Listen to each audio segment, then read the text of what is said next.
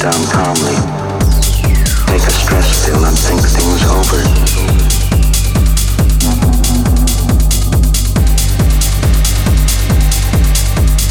I know I've made some very poor decisions recently. But I can give you my complete assurance that my work will be back to normal.